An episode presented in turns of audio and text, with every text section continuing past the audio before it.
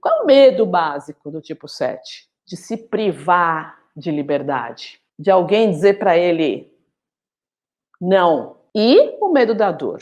E qual que é o desejo básico do tipo 7? O desejo dele é estar tá satisfeito, é estar tá contente, né? Ter as necessidades dele atendidas. O que, que a gente tem de melhor no tipo 7? Quando eles conseguem colocar os talentos deles nas metas que valem a pena, né? Eles são muito gratos, eles são alegres, eles são satisfeitos.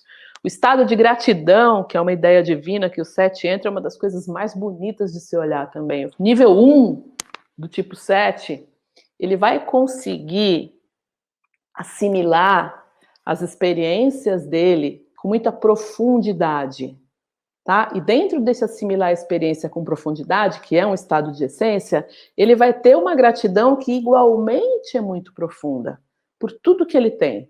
Ele vai ficar muito maravilhado com as coisas mais simples da vida.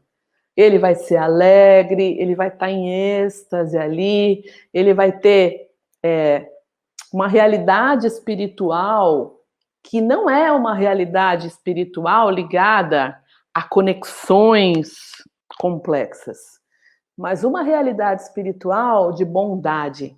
Quando a gente fala do nível 2, a gente está falando de alguém que é muito responsivo, que é muito entusiasmado é, com as sensações, com as experiências, é extrovertido, ele tem respostas assim, né? Eles acham tudo muito revigorante, vívido, ele é, ele é espontâneo, tem uma espontaneidade, ele é alegre.